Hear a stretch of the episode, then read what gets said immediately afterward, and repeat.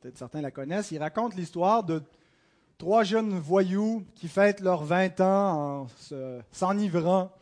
Et euh, chacun, donc, un qui se prend pour Casanova, l'autre pour euh, Voltaire, et l'autre qui est imbu de lui-même. Et puis, à, minuit, lorsque les notaires sortent de, l'hôtel d'en face, il, les insulte et, se moque d'eux. Et puis, ces trois voyous, euh, lorsqu'ils deviennent plus vieux, continuent toujours à être des amis ensemble, mais sont devenus des notaires.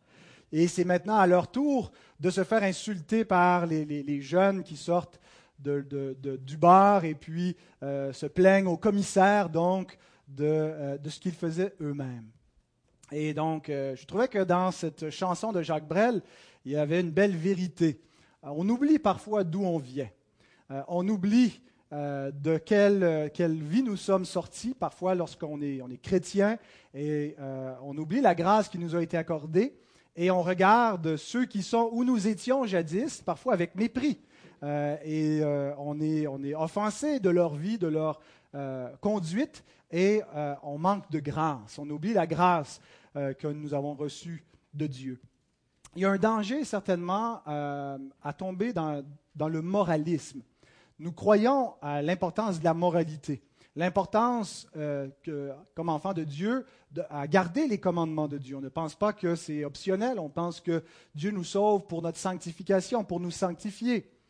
Mais il y a un danger de tomber dans une conception de la vie chrétienne où la morale prend le dessus, où la, moralité euh, euh, devient ce, qui est, ce, qui est, central à, à l'existence. Et je ne veux vraiment pas banaliser en disant que c'est secondaire et qu'il n'y a rien là mais d'oublier qu'on est encore des pécheurs, d'oublier qu'on a encore besoin de grâce. On a fait peut-être plus d'aussi gros péchés qu'avant, mais on pêche encore. Et le péché est mortel, peu importe euh, le, degré. Et donc, de, finir par marcher par nos propres forces, d'exiger des autres donc la, même moralité et donc d'oublier la grâce de Dieu. Le moralisme est, dangereux, il empoisonne euh, souvent la vie d'Église, qui amène une attitude fermée, légaliste, dure, qui manque de grâce. Euh, parfois, on combat le moralisme, par contre, avec, avec euh, un danger tout aussi inverse de, complaisance, d'une ouverture tellement absolue où il n'y a plus de, place pour la repentance et pour, pour un appel à, l'obéissance à Dieu et à la loi. Et donc, toute exhortation est perçue comme étant légaliste. Mais il y a cette espèce d'équilibre où, quand on met l'emphase sur la grâce et l'Évangile, premièrement, euh, de là découle une vie d'obéissance, mais de la, bonne, de la bonne façon, qui procède de la grâce de Dieu, qui procède de l'Évangile. Et ça doit nous accompagner notre vie durant. Alors, dans le, texte que nous allons lire ce matin, on a vraiment, on peut s'identifier avec plusieurs des, personnages qui, sont, qui seront mis en scène. On a euh, Matthieu, qui est donc un, ex-publicain qui, se convertit, euh, qui est rassemblé avec une foule de pécheurs. On peut donc se voir parmi ces pécheurs euh, auprès desquels Jésus mange, mais on peut aussi se voir avec la réponse et l'attitude des, pharisiens. Alors, on va se laisser refléter, la parole nous envoie un reflet, un reflet de nous-mêmes, se laisser convaincre par les Écritures pour amener donc les, les ajustements. C'est le but de se regarder dans le miroir Hein, de, modifier un petit peu euh, ce qui est à corriger dans notre vie. Alors, euh, laissons-nous euh, sonder ce matin par les Écritures. Alors, après, après la, deuxième triade de miracles, Jésus appelle un disciple. Donc, on a la, façon que ce texte fonctionne avec, dans le, contexte un peu plus large. D'abord, le Messie se révèle, révèle son, autorité, sa puissance en œuvre. Et Conséquemment, il y a un appel à le suivre.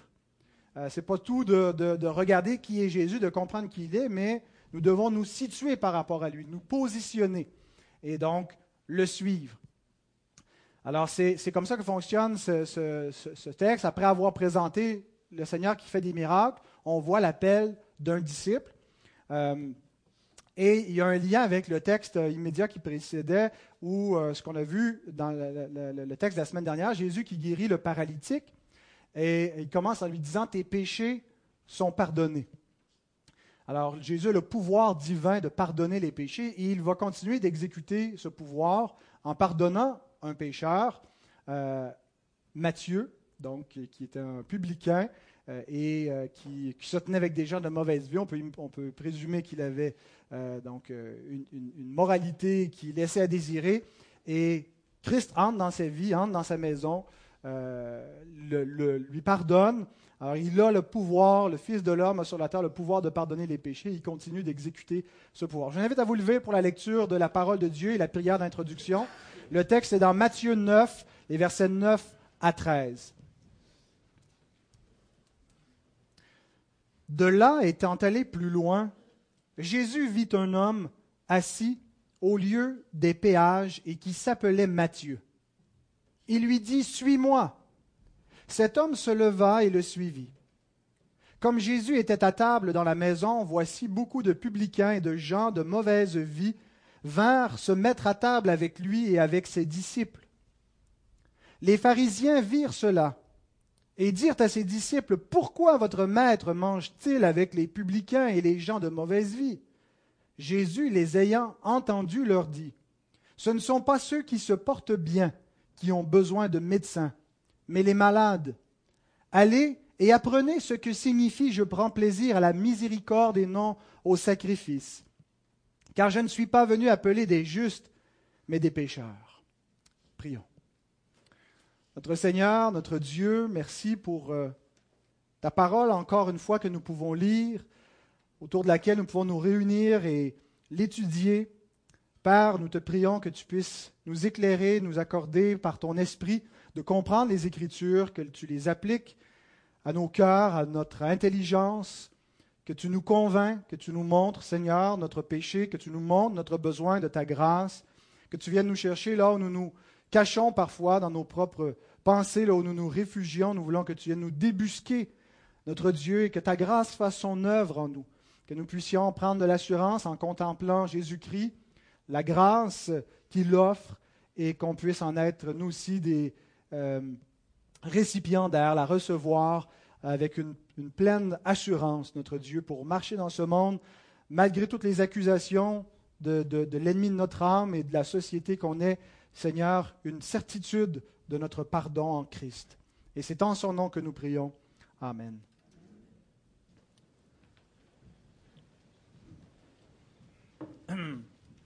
Alors, nous allons découper ce récit en trois scènes. L'appel de Matthieu, la réaction des pharisiens et la réponse de Jésus. L'appel de Matthieu, la réaction des pharisiens et la réponse de Jésus. Concernant l'appel de Matthieu au verset 9 et 10, la première chose que l'Écriture nous dit, c'est Jésus vit un homme, c'est lui qui le voit. C'est pas Matthieu qui cherchait le Sauveur, c'est le Sauveur qui l'a vu, c'est le Sauveur qui l'appelle. Ça nous rappelle que c'est le bon berger qui cherche ses brebis. Peut-être cherchions-nous Dieu, mais si nous l'avons trouvé, c'est parce qu'il nous cherchait. C'est parce qu'il nous a appelés. Et l'homme qu'il voit n'est pas n'importe quel homme, c'est un publicain.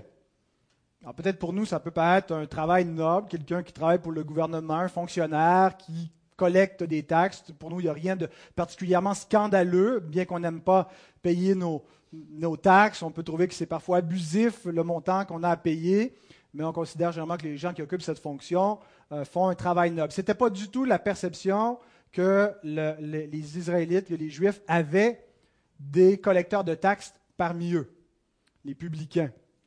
Ils étaient très mal vus et même euh, Jésus les associe euh, aux gens du dehors, aux gens de mauvaise vie, aux prostituées. Il dit dans Matthieu 18 euh, que quand on excommunie quelqu'un de l'Église, quand quelqu'un ne veut pas reconnaître son péché, qu'il est, il est, il est chassé de l'Église, discipliné, euh, qu'il soit pour toi comme un publicain comme finalement un, inconverti. Ils sont donc souvent mis au rang des gens de mauvaise vie. on, se souvient du pharisien qui prend lui-même et qui remercie Dieu de ne pas être comme ce publicain. Donc, ils avaient mauvaise réputation. Pourquoi? Euh, ils avaient une telle mauvaise réputation pour au moins trois raisons. Premièrement, euh, parce qu'ils collaboraient avec des païens. Euh, les, Juifs, c'était mal vu hein, de, faire affaire avec des incirconcis, de, pas seulement avoir un rapport minimal, mais vraiment de collaborer, d'être alliés. Deuxièmement, ce n'était pas seulement qu'ils collaboraient avec n'importe quel païen, mais au nom d'une autorité qui les, opprimait, qui opprimaient leur peuple, qui leur imposait une monnaie euh, qui avait l'effigie de César, qui euh, donc euh, était abusive. Et troisièmement, parce que souvent ils étaient des voleurs, ils, avaient, ils s'associaient avec des gens de, mauvaise vie, peut-être parce que justement ils étaient, si détestés par le peuple qu'il leur restait que la compagnie de, de pécheurs. Euh, mais euh, donc, à cause de ça, ils étaient vus aussi comme des gens corrompus. Peut-être qu'ils rendaient au mépris du peuple, la, ils, se vengeaient de cela en, abusant, en utilisant l'autorité qu'ils avaient pour demander plus et s'en mettre une partie dans les poches.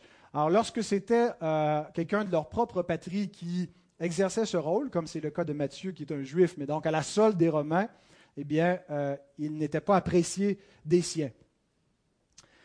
Euh, alors, il y avait un, poste de péage, probablement à Capernaum, parce que c'est un centre euh, important, sous contrôle romain. Il y avait aussi une garnison euh, de, soldats romains qui était dans cette ville-là. Et peut-être parce que c'était aussi un centre commercial important en raison des pêches. Alors on peut imaginer possiblement que les disciples, Pierre, André, Jacques et Jean, qui étaient des pêcheurs, euh, avaient probablement euh, assez souvent dû passer par ce bureau de péage euh, pour donner une portion de leur recette de pêche et, donc connaissaient Matthieu, l'avait vu, avait eu à, donner une portion donc de leur revenu. alors c'est assez surprenant que non seulement Jésus appelle cet homme pour être être un disciple, être un croyant, le suivre, mais qui va en faire un, apôtre, pas simplement un, croyant, mais un, ministre dans son Église, dans son royaume. Jean Calvin écrit ceci. Le poste des péages était notoire pour ses spoliations et ses extorsions, et était en ce temps-là particulièrement honni. Le choix de Matthieu, issu de ce commerce, non seulement afin de l'admettre dans la famille de Christ, mais encore pour l'appeler à l'office d'apôtre, nous donne une manifestation frappante de la grâce de Dieu. C'est ce qui doit nous émerveiller ici, la grâce de Dieu. Et c'est sur, la grâce de Dieu que Matthieu met l'accent. Euh, ce qu'on est en train de lire, en fait, c'est le témoignage de Matthieu. C'est l'évangile de Matthieu, et Matthieu est en train de raconter sa conversion, est en train de nous donner son témoignage. Il est le seul des, trois évangélistes synoptiques qui euh, se, se, nomme Matthieu. Marc et Luc nous disent un homme s'appelant Lévi. Donc, est-ce que c'était Lévi ou c'était Matthieu On sait qu'en plusieurs avaient deux noms, euh, souvent à la conversion, un deuxième nom qui est donné. Hein, tu es Céphas, mais je vais t'appeler Pierre, ou Saul qui devient Paul. Euh, donc, euh, Seigneur change de nom. c'était très commun qu'un maître donc, pouvait donner un surnom, un nom à un disciple. Alors, il se présente comme, comme Matthieu, probablement son nom donc de disciple. Et il, omet certains détails dans, sa conversion que les deux autres euh, évangélistes nous, donnent. Euh, il ne nous dit pas qu'il a tout laissé, il nous dit simplement qu'il s'est levé, il l'a suivi. Mais Luc, Luc 5, 28 nous dit que, ayant tout laissé, hein, il y a un, enfant sur le sacrifice, ce qu'il a abandonné pour suivre Jésus. Euh, mais Matthieu n'est pas là pour nécessairement se donner un spectacle, pour dire voici tout ce que j'ai laissé. Des fois, vous savez, dans nos, communautés évangéliques, on aime quand on a quelqu'un qui a un témoignage flamboyant, hein, le mettre sur la, sellette et puis euh, nous montrer toutes les, par quoi il a passé et, sa vie. On met le, projecteur trop souvent, un peu trop sur l'homme. Hein, le but d'un témoignage, un témoignage de conversion, et c'est ce que je dis à tous ceux euh, avant qu'ils donnent leur témoignage dans notre, notre assemblée pour devenir membre, le but du témoignage, n'est pas de compter toute ta vie, les détails, tes péchés, c'est de confesser Christ publiquement. C'est de témoigner de ta foi, de témoigner euh, ta foi dans l'Évangile, ta compréhension de l'Évangile, et donc de confesser Christ. Et c'est un peu ce que Matthieu fait ici. Il ne veut pas mettre le projecteur sur lui, dire tout ce qu'il a laissé. Il ne nous mentionne pas que la maison où il a donné le festin, c'était sa maison, que c'est lui qui a donné un festin. Il nous dit après ça qu'il est allé dans une maison. Euh, il met l'emphase sur Christ. Christ l'a vu, Christ l'a appelé, euh, et, donc euh, c'est la grâce de Dieu qui est surprenante, c'est la grâce de Dieu qui éclate là-dedans. Je n'étais qu'un publicain, euh, mais voilà maintenant que je suis un disciple de Christ. Jésus lui dit, suis-moi. ce n'est pas un appel simplement ponctuel. Hein. Si, je vois quelque part, j'arrête quelqu'un dans la rue, je lui dis Suis-moi, il ne pensera pas par ça que je veux qu'il devienne mon disciple. Il va dire Il y a quelque chose à me montrer, je vais le suivre deux minutes, il y a quelque chose à me dire. Euh, mais la, construction avec le, ce qu'on appelle en grec le datif, le, cas euh, dans lequel il est conjugué, c'est vraiment l'idée viens après moi, euh, suis-moi, ce n'est pas juste ponctuel, c'est deviens mon disciple. Alors, probablement que Matthieu avait déjà vu, entendu un peu parler de Christ, sa réputation commence à se répandre. Jésus a déjà fait des miracles dans cette ville, donc il ne suit pas un simple étranger, il, le suit. Néanmoins, c'est un appel qui est efficace. Il, l'appelle avec un commandement. Il ne dit pas Veux-tu m'accepter dans ton cœur? Euh, il, lui commande Suis-moi. Et euh, comme, comme au paralytique, lève-toi et marche. Le paralytique se lève, prend son lit, va dans sa maison. Quand Christ appelle, ça marche. Euh, donc, c'est un appel efficace. On a vu ça mercredi, ceux qui étaient présents pour l'étude. donc, l'appel efficace, on peut voir, donc, concrètement, dans un cas vécu, l'efficacité de la parole de Christ. Christ l'appelle, comme Christ, ceux qui nous l'avons suivi, nous a appelés.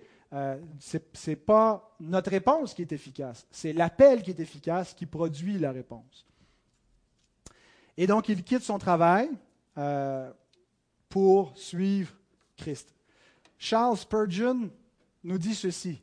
Il était un officier dans un royaume et donc d'autant plus apte à écrire cet évangile du royaume. C'était le, c'est le titre du commentaire de Spurgeon sur l'évangile de Matthieu. Il appelé le The Gospel of the Kingdom, euh, donc l'évangile du royaume. Il avait été jusqu'à présent occupé à prendre, mais il fut maintenant appelé à une tâche qui consiste essentiellement à donner.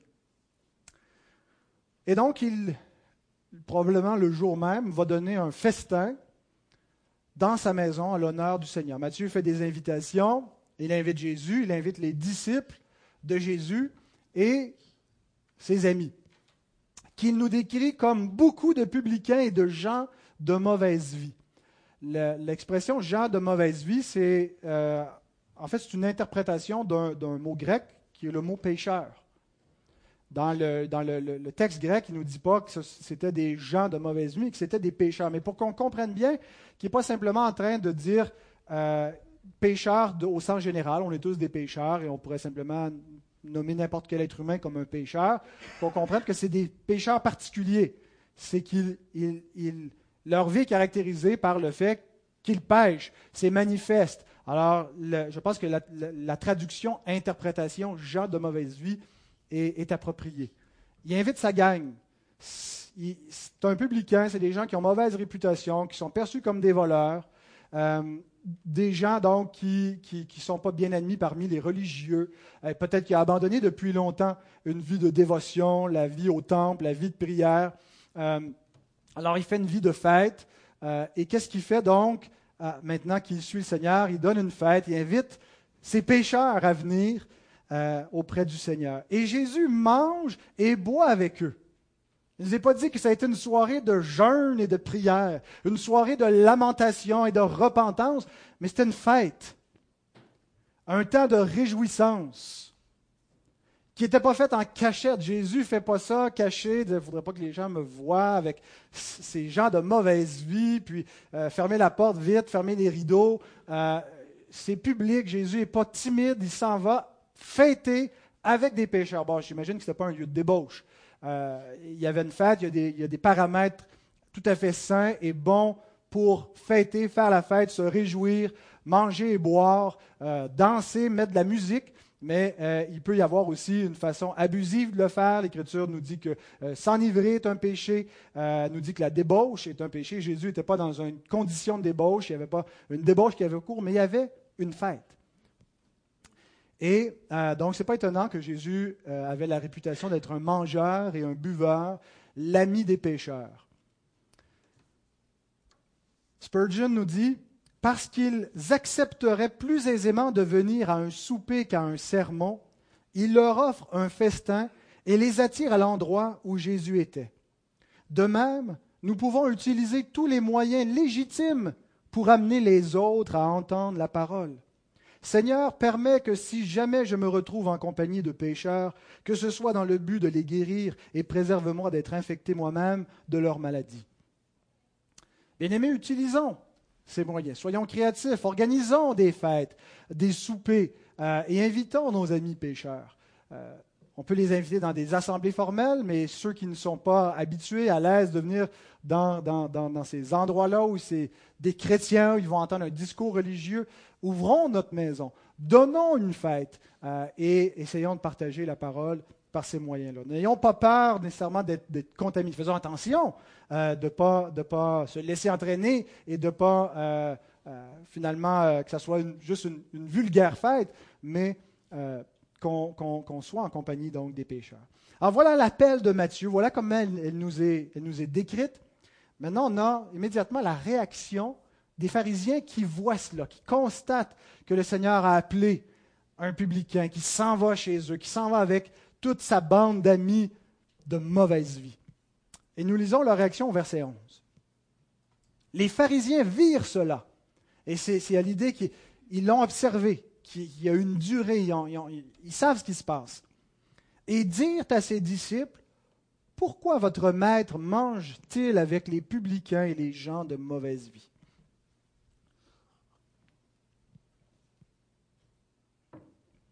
Alors, parce qu'on sait que les pharisiens ont toujours tort, on lit ça, on dit, ben oui, c'est une gang d'hypocrites. Mais essayons de, leur accorder euh, un peu plus de, pas le bénéfice du doute, mais d'être un peu plus sympathique, euh, de nous mettre dans la peau des pharisiens, la façon qu'ils voient les choses. Euh, L'Écriture nous dit, hein, heureux l'homme qui ne marche pas selon le conseil des méchants, l'homme qui ne s'arrête pas sur la voie des pécheurs, qui ne s'assied pas en compagnie des moqueurs. C'est le premier verset du livre des psaumes. Qu'est-ce que Jésus fait en compagnie des moqueurs? Pourquoi est-ce qu'il est, arrêté hein, sur le banc des pécheurs, qui mange avec eux, qui se réjouit avec eux? Alors les pharisiens, euh, faut, leur donner un certain crédit et veulent être cohérents. L'Écriture nous dit de ne pas avoir de communion, de ne pas laisser l'iniquité entrer sous notre tente, de se séparer. Alors ils se séparent. L'erreur des pharisiens, c'est qu'ils se croyaient justes. Il y a une parabole qui nous est donnée dans Luc 18 qui est très importante, qui est claire beaucoup ce, texte-là, qui compare un pharisien et un publicain. Et le, texte qui introduit cette parabole, Luc nous dit qu'il donna une parabole en vue de certaines personnes qui se croyaient justes, qui se voyaient elles-mêmes justes. Et donc, c'est clairement des pharisiens, parce que le, le protagoniste de la parabole en question, c'est un pharisien. Leur erreur, c'est de se croire juste, de croire qu'ils ils ont une justice suffisante pour plaire à Dieu, pour hériter même de la vie éternelle par leur justice. Et bien sûr, ils, remercient Dieu pour cette justice, et Dieu nous a, préservés, mais c'est ce qu'ils sont, ce qu'ils font qui a à leurs yeux une valeur devant Dieu. Ce qu'ils ne font pas aussi dans ce cas-ci, ne pas se souiller que des pécheurs. Ça, c'est une première erreur, se croire juste ne pas réaliser qu'ils sont des pécheurs. Et parce qu'ils se croient justes, parce qu'ils ne se voient pas pécheurs, la façon qu'ils voient les autres qui ne sont pas comme eux, qui ne sont pas aussi bons, aussi purs ils les méprisent. Ils n'ont aucune grâce, aucune compassion pour les gens de mauvaise vie. Ils méprisaient les autres, nous dit. Et le, le, pharisien qui se tient debout dans le temple et qui prie en lui-même, je te loue, Dieu, de ce que je ne suis pas comme ce publicain, comme les gens de mauvaise vie. Donc, ils méprisent les autres. Deuxième erreur. Et leur pureté consistait en quoi? Elle ne consistait qu'en une pureté rituelle, externe. C'est vrai qu'extérieurement, c'était des gens extrêmement disciplinés, c'est des gens qui semblaient avoir une justice mais c'est vraiment une façade. C'était vraiment euh, une, justice rituelle, une justice d'apparence.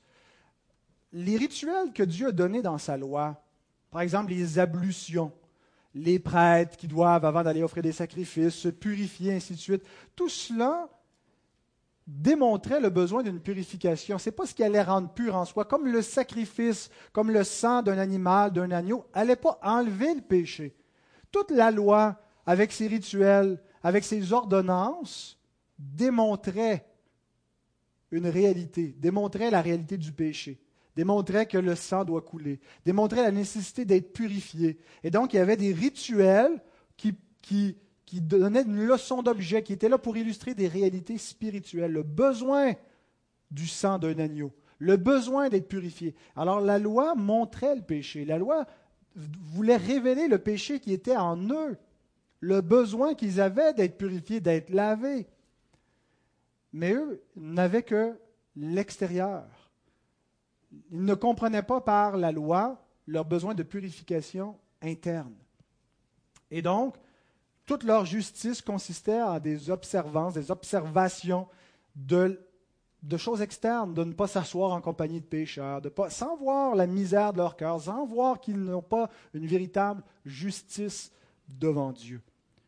Ils ne voyaient pas que la loi rituelle finalement, était là comme un symbole de besoin spirituel que le Messie seul pouvait leur apporter.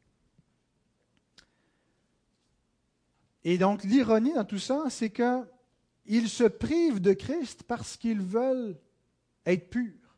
Ils restent dehors, ils se privent de la communion avec lui dans le but d'être purs, sans comprendre que c'est par la communion avec l'agneau qui vient ôter le péché du monde qu'on devient pur.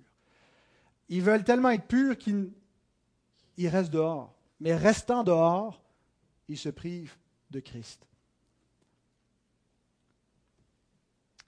Mais il y a un danger non seulement pour ceux du dehors d'agir ainsi, mais aussi ceux du dedans. Rappelons-nous l'apôtre Pierre, où sa faute nous est euh, exposée par l'apôtre Paul dans Galates euh, au chapitre, chapitre 2 à partir du verset 11, où Pierre, euh, qui donc manger avec des païens après avoir compris que les, euh, lois de l'Ancien Testament sur la pureté, sur ne pas manger des animaux impurs, sur le mur de séparation qui avait été mis entre les circoncis et les incirconcis. C'était des dispositions temporaires qui avaient un but particulier de garder la nation, de garder la lignée du Messie, de faire comprendre la nature du péché, euh, mais que tout ça, une fois que le Messie était venu, était tombé en désuétude, euh, que, que, que, ce n'est pas, ce qu'on mange qui souille, que ce n'est pas qui on, se tient qui souille, qu'on est souillé par notre propre péché, qu'une fois qu'on a connu le Sauveur, on en est purifié. Alors Pierre comprenait cet évangile-là. Euh, mais donc il mangeait avec des païens jusqu'à ce que des, des, Juifs venus de Jérusalem viennent parmi eux et donc par souci, par crainte des hommes, euh, n'allait plus manger avec, avec les païens. Euh, et Paul, donc, voit sa conduite et considère qu'il est répréhensible, qu'il est en train de, de, dire aux gens que c'est ce que vous faites, c'est avec qui vous vous tenez qui vous rend pur ou impur devant Dieu, que c'est votre propre justice, finalement, qui compte et non pas la justice qui s'obtient par la foi en Christ. Alors, Paul le reprend publiquement. Il y a un danger si même un apôtre est tombé là-dedans, est tombé dans faire des classes d'hommes, des catégories. Je ne veux pas m'associer avec ces gens-là. Euh, parce que vous savez, il y a une culture d'hommes qui s'installe. Dans chaque culture, hein, il y a des gens, et dans notre, culture d'Église, il y a des choses qu'on approuve et qu'on désapprouve. Et on ne voudrait pas être mal vu, que, que, ce soit mal interprété, euh, notre conduite. Et, donc, il y a vraiment le danger parfois de, de, classer des gens dans des catégories euh, et de refuser donc d'être vu avec certains types de pécheurs euh, et, de, se croire plus purs en se séparant d'eux. D'oublier d'où nous venons, d'oublier euh, que nous étions des pécheurs, que nous étions des gens de mauvaise vie, que nous étions parmi la catégorie des, des, des publicains, des prostituées, des païens, et que la grâce nous a été accordée. Et non seulement que nous avons eu besoin de la grâce, mais que nous en avons encore besoin. Le salut est par grâce, pas seulement initialement. Comme chrétiens sauvés par grâce, nous continuons à être maintenus en communion avec Dieu par la grâce de Dieu, parce que nous péchons encore. Mais parfois, dans notre désir de sainteté, notre zèle, nous oublions notre besoin de la grâce, et quand nous perdons de vue notre besoin de la grâce, nous commençons à mépriser les autres. Les autres qu'on considère qui en ont plus besoin que nous encore et nous commençons à ressembler comme aux pharisiens. Alors à qui ressemblons-nous? À Matthieu, qui ouvre sa maison à des pécheurs et qui veulent qu'ils rencontrent Jésus, qui invite des gens chez eux pour leur présenter le Sauveur. À Jésus qui mange avec eux ou aux pharisiens qui disent Je ne veux rien avoir avec, avec tout ça et qui restent dehors, qui se privent de la communion par peur de se souiller. Bien-aimés, la grâce de Dieu ne nous met pas en quarantaine, mais elle nous, immunise contre le péché. La grâce de Dieu ne vient pas nous mettre dans un cloître, dans un couvent, dans un monastère, puis dire, là, tu as reçu la grâce, va plus dans le monde, tu vas te salir. La grâce de Dieu nous purifie de tout péché et nous immunise, nous permet de vivre parmi les malades sans devenir malades, nous permet de vivre dans le monde sans devenir du monde. Et je ne dis pas ça pour, en, pensant qu'il n'y a aucune précaution à, prendre, qu'on peut, on a une grande liberté, on peut faire n'importe quoi, il n'y a aucun danger. Il y a beaucoup de dangers dans le monde, dans ce que nous écoutons, à la télévision, dans les, les, les sites Internet sur lesquels nous allons. Il y a le péché rémanent à nous qui, nous qui peut nous entraîner. Mais la grâce de Dieu ne vient pas nous mettre séparés de tous les pécheurs, renoncer à tous vos amis qui ne sont pas des chrétiens, n'aller dans aucun lieu où, le péché se commet il y a des lieux, bien entendu, qui doivent être complètement évités. Euh, mais comprenons que la grâce nous immunise et que nous devons la partager aux pécheurs. Non pas nous séparer des pécheurs en pensant qu'ils vont nous contaminer, c'est au contraire, allons vers les pécheurs pour les contaminer avec la grâce, ou plutôt les guérir avec la grâce. Est-ce cette attitude qui est dans notre cœur? Ou est-ce que c'est l'attitude de peur, peur d'être envahi du monde? Christ a vaincu le monde. il nous garde du monde, mais n'ayons pas peur du monde. N'ayons pas peur de, de, vivre dans le monde. Il l'a vaincu. Développons des relations avec les pécheurs. Il nous a placés, il nous a envoyés dans le monde et il nous a chargés d'amener sa grâce à ceux qui ne la connaissent pas. Alors si on les trouve trop souillés, trop impurs pour avoir de l'amitié avec eux, comment est-ce qu'on va leur communiquer sa grâce? Faisons attention, c'est soyons pas dans un esprit de recrutement, puis essayer de faire du chiffre. Les, gens le sentent quand euh, on veut juste avoir un lien avec eux pour essayer de les convertir. On ne s'intéresse absolument pas à eux. Tout ce qu'on veut, c'est fermer le deal, hein, de lui faire notre pitch de vente, d'accepter Jésus, puis on passe au prochain.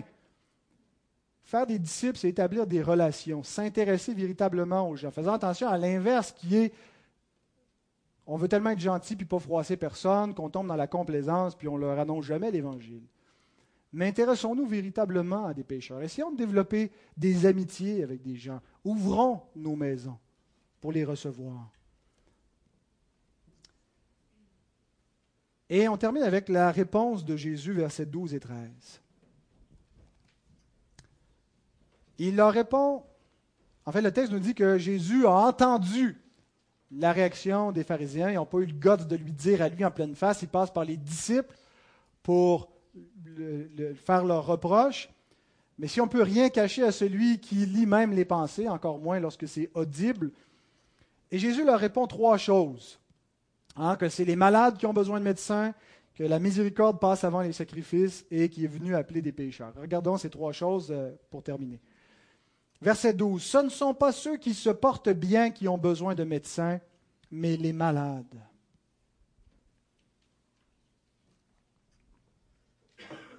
Ça tombe sur le coup de l'évidence. N'importe qui comprend ça.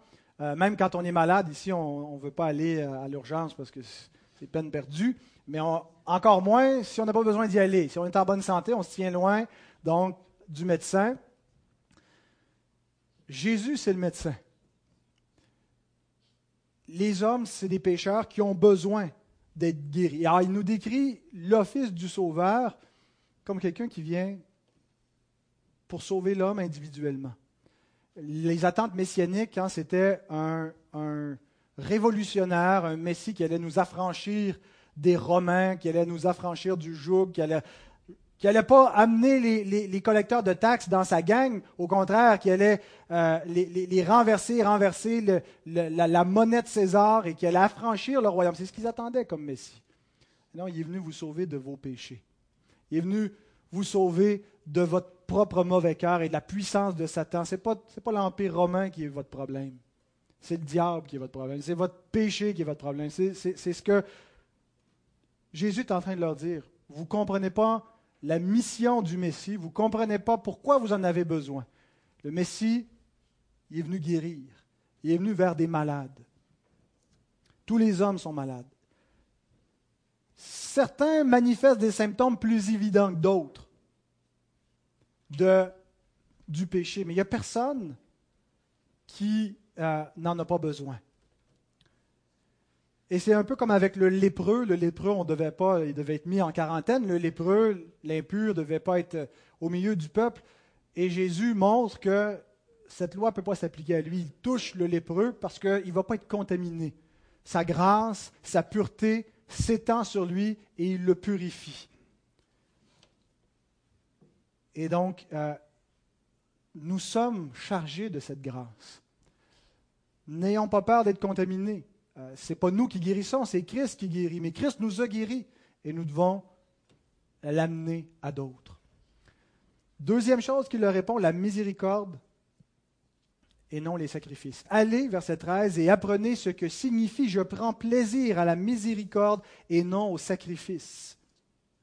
Allez et apprenez, on voulait moderniser ça, on pourrait rendre ça par retourner à l'école.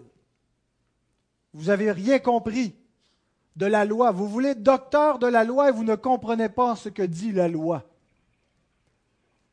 Comprenez-vous ce que dit Osée 6, verset 6, parce que c'est ce que Jésus cite quand il leur dit, je prends plaisir à la miséricorde et non au sacrifice. Voici un peu plus de contexte sur cette citation, à partir du verset 4 dans Osée 6. Que te ferai-je, Éphraïm? Que te ferai-je, Judas? Votre piété est comme la nuée du matin comme la rosée qui bientôt se dissipe. Hein. C'est une piété qui s'évapore, c'est une piété qui ne résiste pas aux premiers rayons du soleil, c'est une piété qui est, très éphémère, qui vaut rien. C'est pourquoi je les frapperai par les prophètes, je les tuerai par les paroles de ma bouche, et mes jugements éclateront comme la lumière. La parole de Dieu qui est comme une épée qui va venir mettre à mort leurs conditions pécheresses et qui va faire euh, une œuvre de grâce, qui va renverser les, faux prophètes, car j'aime la miséricorde et non les sacrifices, et la connaissance de Dieu plus que les holocaustes. Ils ont, comme les autres hommes, transgressé l'alliance. C'est alors qu'ils m'ont été infidèles. Et il y a plusieurs passages qui sont très semblables dans l'Ancien Testament, qu'on pense à Ésaïe, euh, qui nous dit, je, je, suis rassasié de la graisse de vos holocaustes, de vos sacrifices, j'en veux plus. Qu'est-ce que vous pensez que, je bois le sang de vos sacrifices et que, vous ne comprenez pas le sens de la loi rituelle, vous ne comprenez pas le but des sacrifices et, vous commettez toutes sortes d'injustices et vous pensez que par votre conformité externe à, ces lois-là que, je prends plaisir, ce peuple m'honore du bout des lèvres, mais son cœur est éloigné de moi. Et il y a plein de passages comme ça, Samuel qui dit à Saül que l'obéissance vaut mieux que les sacrifices. Alors le problème, c'est que le peuple auquel Osée parle, auquel Jésus parle, avait une piété, une justice qui était une façade. Leur obéissance était limitée au rituel, mais venait pas du cœur. Ils étaient des inconvertis. Et Dieu leur dit donc, j'en veux plus de votre piété. Vous ne pouvez pas m'acheter avec ça. Et il les appelle à la repentance. Ces, passages-là, finalement, c'est repentez-vous car le royaume des cieux est proche. Repentez-vous de vos péchés, repentez-vous de votre, faux culte, de votre religion d'apparence, et par laquelle vous essayez de couvrir la méchanceté de votre cœur, par laquelle vous essayez de, de, euh, de mentir à Dieu, et vous vous confortez vous-même en pensant que tout est bien. Vous vous cachez au milieu de l'assemblée d'Éternel, vous vous cachez derrière les sacrifices mais vous péchez. Et combien cette attitude est répandue dans le monde, même dans le monde chrétien? Combien historiquement sont conformés, sont, sont, contentés d'une piété rituelle, de l'Église le dimanche matin, de réciter quelques prières? L'histoire du christianisme est remplie de cela. Ce ne sont pas tous ceux qui me disent Seigneur, Seigneur qui entreront dans le royaume. Tous ceux qui pensent, qui par leurs œuvres, leurs leur actes de justice, ils sont corrects, ils ont la vie sauve, alors que leur cœur est inconverti, est endurci contre Dieu, mais ils ont une religion d'apparence. Mais c'est tout ce que c'est, c'est une apparence. Et ça n'ira pas plus loin. Alors Dieu, dans ces textes-là, les appelle à la repentance. Il leur dit qu'il va mettre à mort leur rébellion.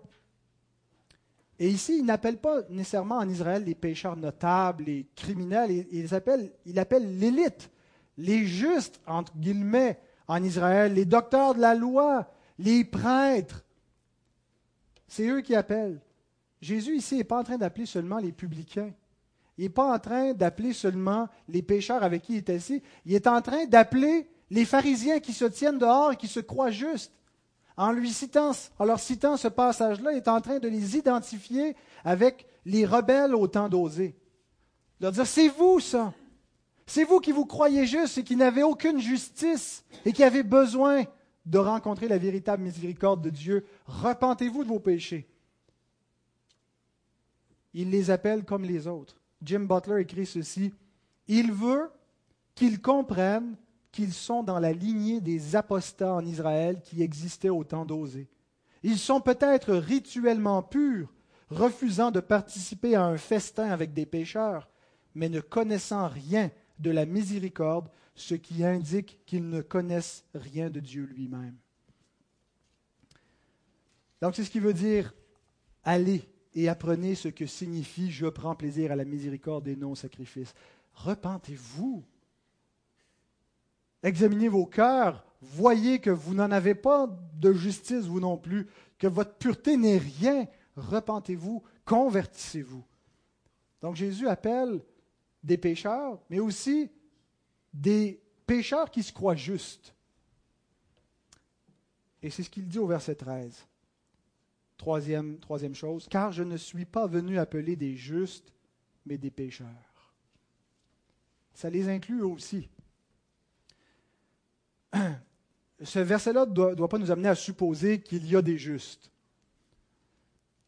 Jésus n'est pas venu appeler des justes, donc il y a des gens qui n'ont pas besoin de Jésus. Il y a des justes que Jésus n'est pas venu appeler parce qu'ils sont justes. On n'est pas pélagien. Euh, on lit bien l'apôtre Paul. Paul nous dit il n'y a pas de juste, pas même un seul. Puis en fait, il cite David qui, qui dit cela. Il n'y a pas de juste, pas même un seul. Cependant, il y en a qui se croient justes. Les pharisiens se croyaient justes se persuadaient d'être justes eux-mêmes. Et ce faisant, ne voyaient pas leur besoin donc d'être appelés par Christ, le besoin de venir à la repentance.